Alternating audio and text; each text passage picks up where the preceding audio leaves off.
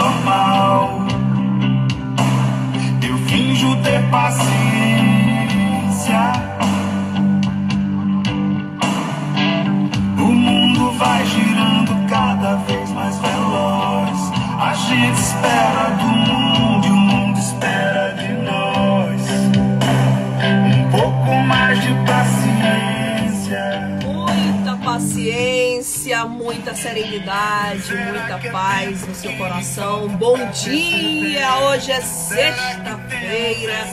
Hoje é sexta-feira, dia 15 de maio. Aqui no Maranhão é feriado. Nós estamos começando a edição de hoje do jornal produzido pela agência Tam- Tambor. Tambor, a primeira agência de comunicação popular a serviço da cidadania, a serviço da democracia brasileira, a serviço do interesse público, mais do que nunca, a serviço da saúde. No nosso Dedo de prosa.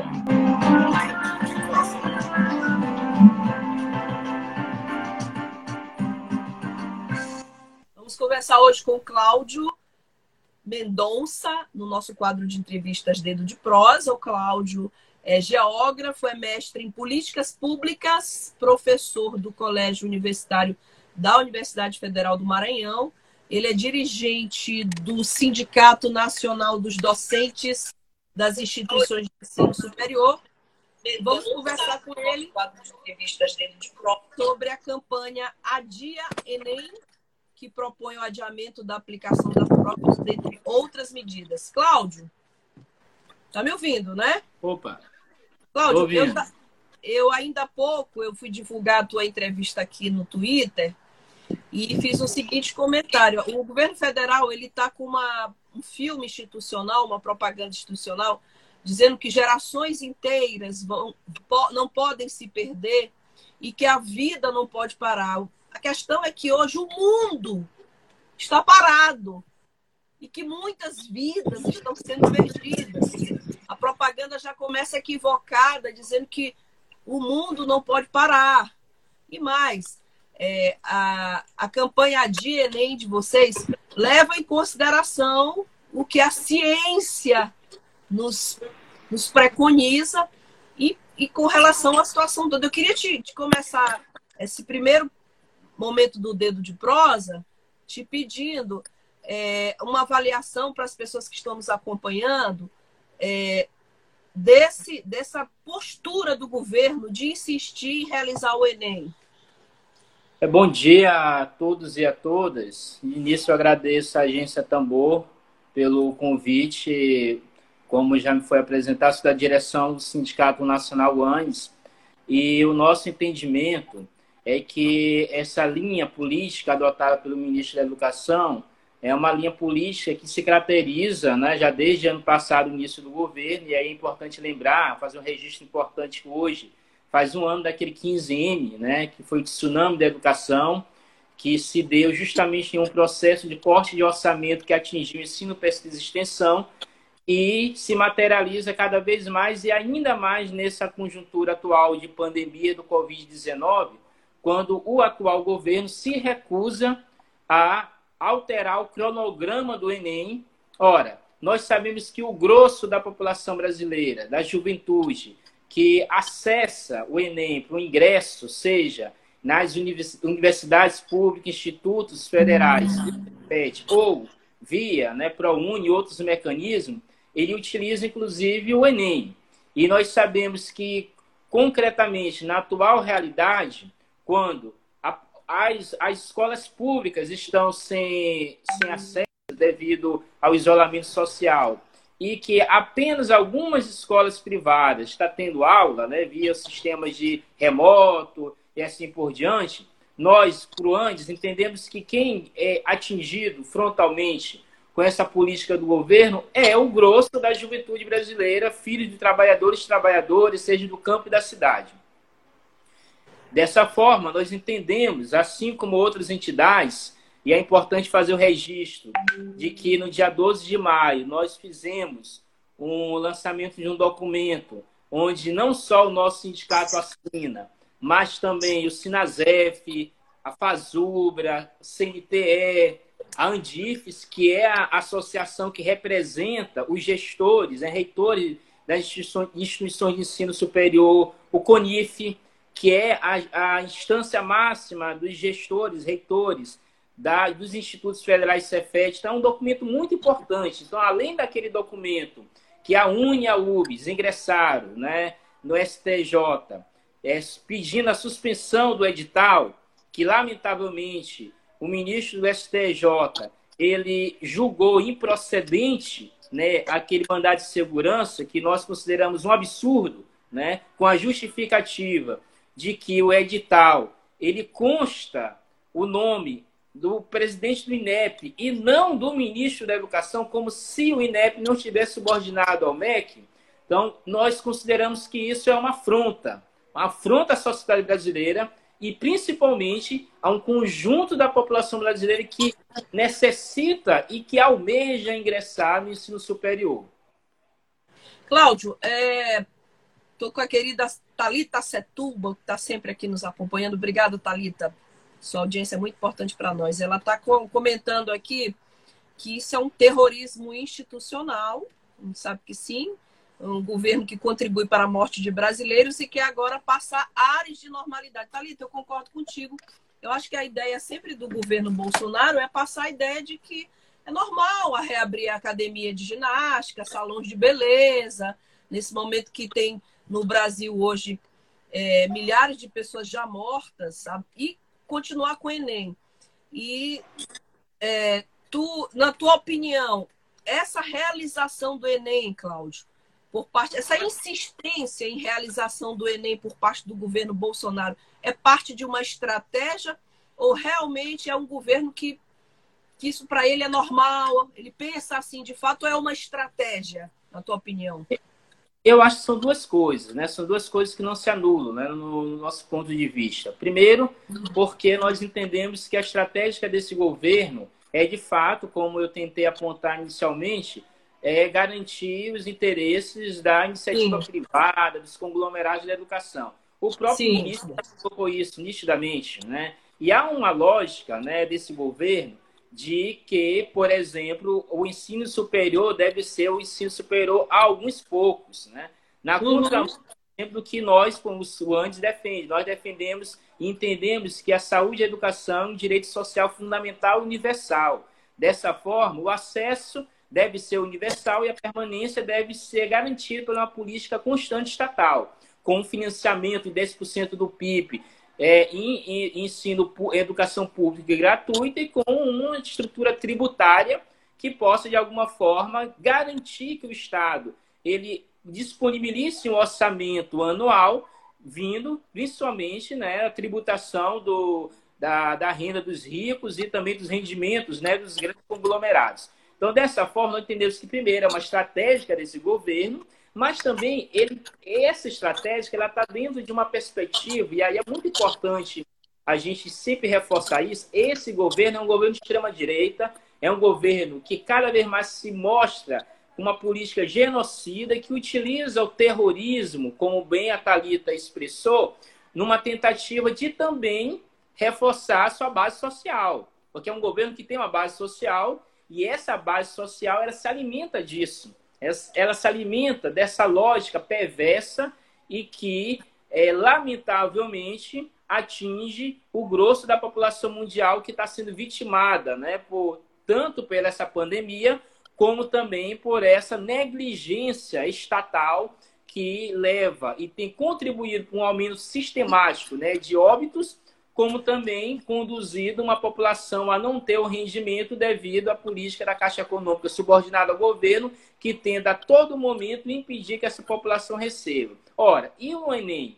Ora, nós sabemos que nós não temos um sistema universal de acesso, né? E que o Enem é um, um mecanismo que o Estado brasileiro, através dos sucessivos governos, né, é, utiliza para o ingresso dessa, dessa juventude. Quando o governo ele continua reforçando a, a continuidade desse cronograma, ele não leva em consideração nem mesmo, nem mesmo, olha o, o paradoxo, nem mesmo as orientações do próprio governo. Porque, olha, se mesmo a contragosto o governo, vou dar um exemplo concreto, o MEC divulgou uma portaria ministerial recente ampliando por mais 30 dias a contar do dia de hoje a suspensão das aulas nas instituições de ensino superior. O próprio governo reconhece nesse momento que é impossível ter aula. Olha, como é que o MEC, que reconhece através de uma portaria ministerial que não tem condição de ter aulas presenciais nesse momento e que mais de 90%, por exemplo, das instituições de ensino superior se recusaram, por exemplo, a utilizar aulas remotas ou ensino à distância, imagine isso numa educação básica.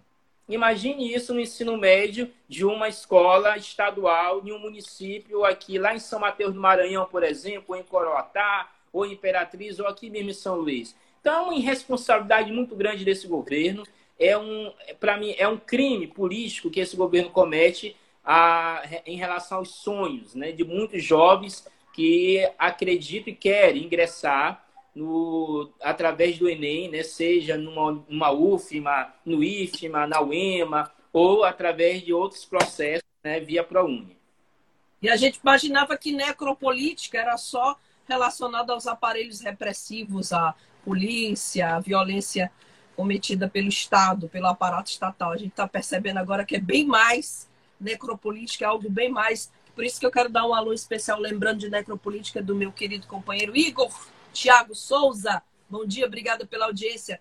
Bom, lembrando que são 13.993 óbitos e já no Brasil e que temos hoje 202 mil pessoas, mais de 202 mil pessoas contaminadas pelo coronavírus. É, Cláudio, eu tenho aqui uma pergunta da redação da Agência Tambor para você. É, em condições normais, nós sabemos da realidade das escolas públicas brasileiras. E nesse momento de pandemia, com escolas fechadas, por conta do isolamento social, dos decretos é, que fecha, é, suspenderam as aulas, ah, o ensino à distância não tem contemplado todos os alunos, ou nem nas escolas privadas. Eu tenho visto que ninguém, claro, ninguém estava preparado para ensino à distância assim dentro da grade curricular normal. Bom, isso afeta naturalmente, obviamente, os alunos de baixa renda com mais, com muito mais ênfase. E a pergunta que a agência Tambor faz para você, a nossa redação faz, é a preparação para o exame se torna ainda mais desigual e excludente. A pergunta é o que, na tua opinião, o governo brasileiro pode fazer para mudar essa realidade? Bom, o governo que aí está, né, Cláudio? Bom, a é, per, pergunta da agência Tambor. As atividades à distância, se você acredita que podem solucionar o problema da suspensão das aulas? É, ó, primeiro, nós consideramos, aí eu gostaria de, em linhas gerais, bem rápido, colocar a concepção que o Andes tem sobre o ensino. Né? Nós compreendemos e defendemos uma educação presencial, nós entendemos que essa educação presencial ela cumpre o papel fundamental, ainda mais em um país tão desigual, desigual tanto socialmente como espacialmente.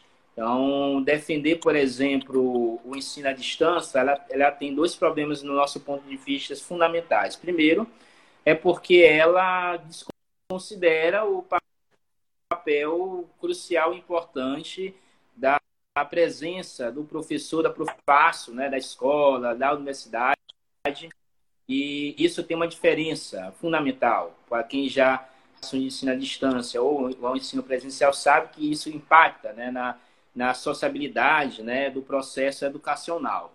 É, e há um problema esse é um problema político, né, que nós consideramos política educacional, e há um problema nós técnico-político, que tem a ver com a, a impossibilidade de boa parte da população, e aí vamos pegar um exemplo da nossa população, a população maranhense, que quando tem acesso à internet, ela tem acesso a, a um serviço precário, né? O serviço de internet oferecido Uhum. é, pela, pelas, pelas empresas, principalmente no Maranhão, ela é um serviço muito precário. Eu mesmo tive, por exemplo, um exemplo concreto na live que nós organizamos toda terça-feira no Sindicato Nacional e que eu fui mediador e que no final tive problemas técnicos na internet aqui em casa, né? Então, é, É. um serviço que, infelizmente, então, eu percebo, há um problema político educacional e há um problema político técnico. E, qual é a saída, do nosso ponto de vista, para isso?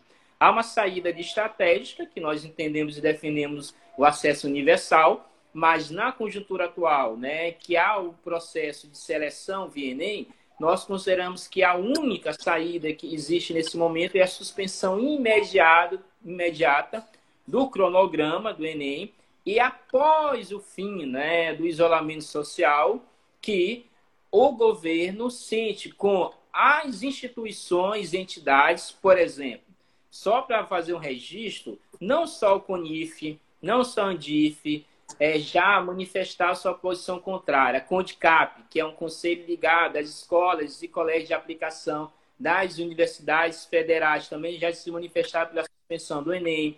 O Fórum dos Reitores da Bahia já se manifestou pela suspensão do Enem. O Fórum dos Reitores do Rio de Janeiro, da Estadual do Rio de Janeiro, já se manifestaram pelo adiamento do Enem. Por quê? Todos esses fóruns e entidades entendem que há um problema tanto técnico como também político para gerenciar e possibilitar o, o funcionamento do Enem. E para concluir essa minha intervenção, tem outro elemento que às vezes a gente tem desconsiderado, o problema subjetivo. Né? Isso é muito importante, porque quem é que não está sendo afetado com essa pandemia? Todo mundo.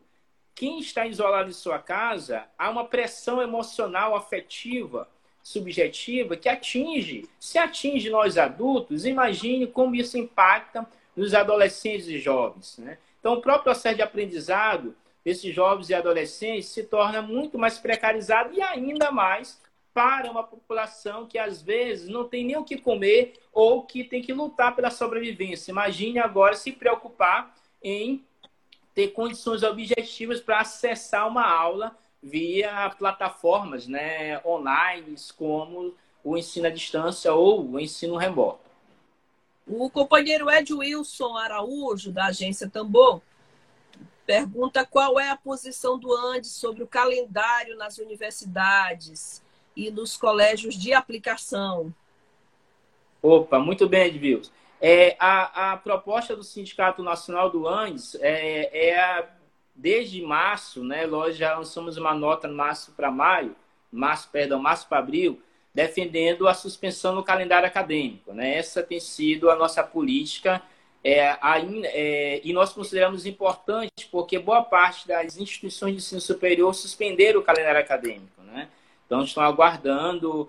Aparece uma sinalização por parte da Universidade Federal do Maranhão de tentar estabelecer né, via uma minuta, né, que nós estamos ainda nos apropriando e que nós consideramos preocupante. Eu acho que a gente tem que debater isso, né, porque ela, por, eu vou dar um exemplo bem rápido nisso, né, lá coloca que um aluno na minuta, né, nós temos que aguardar ver se isso vai ser efetivar ou não. Mas se essa minuta ela for autêntica e verdadeira, ela coloca lá, por exemplo, uma possibilidade de um aluno ele trancar sem prejuízo e tudo. Gente, nós sabemos, nós que somos professores, né, é, das universidades, sejam de colégio de aplicação ou de ensino superior, pós-graduação, nós sabemos que, em regra, quem já cancela a disciplina é o aluno de baixa renda, média e baixa renda. Olha que o governo ou a administração superior, se avançar nessa política, não só essa, mas qualquer outra administração superior, ela vai estar aumentando o fosso né, entre uma parcela da população que vai ter condições de concluir o seu ensino superior e uma parcela que vai estar, inclusive, podendo ser jubilamento, porque a rotina social, a luta pela sobrevivência acaba muitas vezes engolindo né, parte dessa juventude que acaba tendo seu sonho frustrado. Estão me ouvindo? agora sim, concluir seu raciocínio. Eu estava falando exatamente isso. Se a gente que tem que vive pra, classificado aqui como classe média não consegue fazer uma live, imagina um aluno de baixa renda se preparar para o Enem com essas condições de internet. Pode Pois continuar é. com o raciocínio. Pois é, inclusive, eu, é o problema técnico aqui que nos atingiu, né? So, então, assim, para retomar né, o raciocínio que eu estava estabelecendo, eu acho que, em, em síntese, é, é uma crueldade, uma crueldade exigir da população brasileira, principalmente dessa juventude que mal tem condição, às vezes, de garantir o seu sustento né, imediato, que é comer, beber, ter água, né, tratado e tudo, Isso. é ter que lidar com uma situação como essa, em que isso afeta tanto as condições objetivas dessas famílias, quanto as questões subjetivas desses adolescentes e jovens que já estão impactados com esse isolamento social, porque a- o processo educativo ele não pode ser a- é, caracterizado apenas pelas questões objetivas, mas também pelas questões subjetivas. Há uma dialética entre a objetividade e a subjetividade no processo educativo. E para esses adolescentes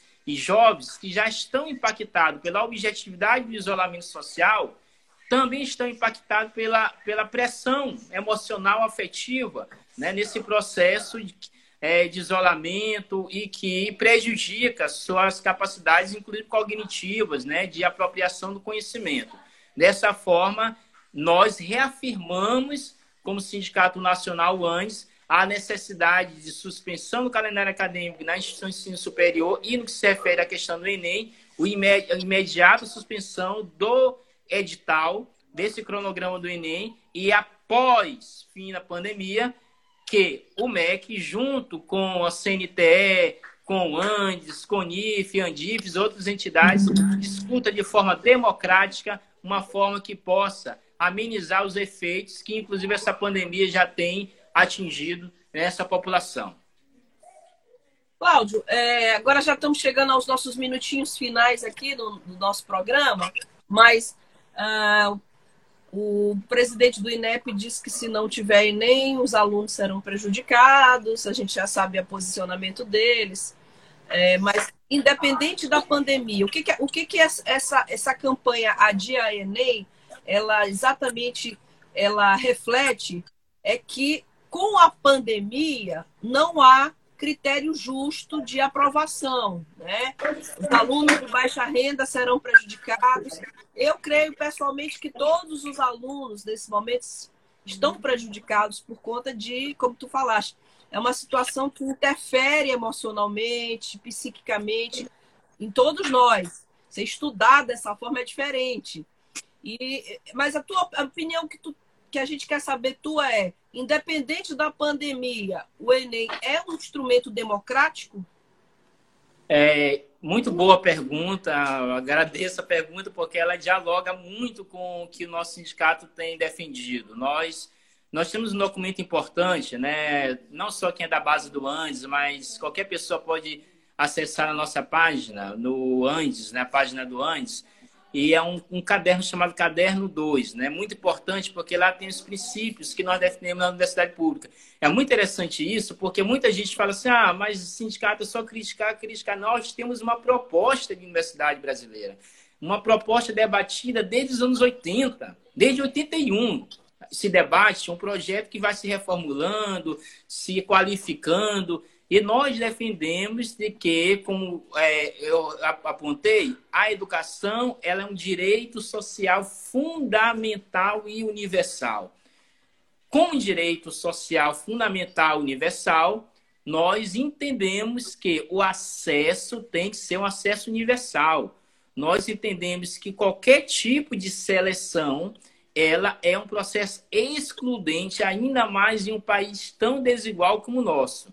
Dessa Sim. forma, como questão estratégica, como questão de proposta de universidade e de acesso, nós definimos o acesso universal porque nós sabemos que quando a gente vai pegar os dados né, da, da, da, aprovação do Enem, nós sabemos que o conjunto, né, a boa parte dos que ingressam, né, é, tem condições objetivas mais favoráveis. Todavia, eu gostaria de fazer um registro importante de que, é, no que se refere ao ensino público, quem tem mais acesso né, nas universidades são justamente os alunos oriundos dos institutos federais, Cefetes e colégios de escola de aplicação. O que, que isso significa? Significa que quando o Estado brasileiro quer investir em educação pública, ela tem condição de oferecer uma educação pública de qualidade. Então, esse talvez seja o grande paradoxo que nós encontramos hoje, porque nós temos uma educação básica pública boa no Brasil, a exemplos desses que eu mencionei. Mas, mesmo com isso, nós consideramos que, como projeto de acesso, deve ser um acesso universal e o Enem, acreditamos que talvez algum dia consigamos isso, mas na conjuntura atual defendemos, como existe o Enem, entendemos que não há nada mais justo do que a suspensão e pós-pandemia retomar o cronograma. Perfeitamente, muita participação, Cláudio. Na tua entrevista, tá muita gente participando, eu agradeço logo a todos. A Thalita fala, lembrando que a educação é direito fundamental e universal. Hum, o Simão Sirineu, que é uma verdadeira armadilha para os estudantes pobres desse país. O, o, ele sugere que as entidades entrem na justiça. Já houve essa, esse ingresso na justiça para adiar o Enem? Isso, deixa eu fazer um registro importante também. Como o, a UniaUBS, eles entraram no, no STJ com um mandato de segurança né, pedindo a suspensão do edital. Infelizmente, o ministro que julgou do STJ, ele julgou improcedente, mas as entidades, inclusive o Andes, né, tem articulado junto com a UBS, UNI, Sinazé e Fazubra, ingressar novamente né, em outra instância. Estamos elaborando né, essa peça. O que nós queremos né, tranquilizar a população e aqueles que esperam dos sindicatos como do ANS é que o nosso Sindicato Nacional está utilizando de todos os mecanismos necessários, inclusive jurídicos, para que o Enem seja suspenso e que, quando tiver mais informações, nós podemos, inclusive, utilizar a agência Tambor para socializar né, esses processos né, que vêm ocorrendo, mas, no momento, essa é a informação que nós podemos. Foi julgado improcedente porque o ministro da do STJ avaliou de que, como o edital estava sendo assinado pelo INEP e não pelo ministro da Educação, então eles não poderiam fazer o julgamento do mérito, né? Porque nós consideramos isso um absurdo isso. Mas nós já estamos em prontidão, né, junto com as nossas assessorias jurídicas, para que é, esse calendário seja suspenso e também é importante fazer um registro que haja parlamentares né, no Congresso já se movimentando também, defendendo a suspensão do edital do cronograma do Enem. Perfeitamente. Bom, Cláudio, chegamos aqui ao nosso tempo regulamentar. Queria te agradecer muitíssimo pelas considerações a tua mensagem final para os nossos internautas, é o que eu peço agora por último. É, bem rápido, agradecer a agência Tambor, eu acho que é uma agência importante, como foi expressado no início, que, tem, que busca democratizar né, não só a sociedade brasileira, mas a própria comunicação. Né? Isso é muito importante e a nossa seção sindical aqui, a Pruma, sempre está de prontidão ajudando a agência Tambor. Isso é, é para nós algo muito importante. Eu queria fazer um pequeno registro que atualmente na direção do Sindicato Nacional eu sou responsável pela imprensa, né? E a gente tem feito ah. muito debate na comunicação da importância de agências e mecanismos como esses, né? Que rompe, né? Com a comunicação hegemônica e que possibilita debates riquíssimos como esse. Saúdo a agência Tambor e saúdo todos aqueles que participaram desse momento, dessa discussão. Bom, agradeço em nome de todo mundo que faz essa agência Tambor, que resiste bravamente no estado que ainda hoje é marcado por coronelismos eletrônicos em alguns municípios, em alguns parlamentares que arrendam o meio de comunicação. A gente agradece, eu agradeço em nome de toda a agência Tambor pelos esclarecimentos e a gente vai reforçar nas nossas redes sociais da agência Tambor a Dia Enem. Obrigada, Cláudio. Até a próxima. final aqui da transmissão com o Cláudio. Mas, Agência Tambor. mas foi muito bom a presença dele hoje sobre essa campanha Adia Enem. É, Márcio, é, não precisa dar parabéns para nós, porque esse é o nosso dever profissional, esse é o papel social da comunicação responsável. Agra- Agradecemos aí a- o comentário. A DME, Cláudio, muitíssimo obrigada pela participação. Lembre-se, é importante adiar o Enem. É fundamental nesse momento a campanha Adia Enem. Bom, vamos despedir de vocês. Hoje é sexta-feira. É, a gente volta na segunda-feira. Não abra mais os sonhos.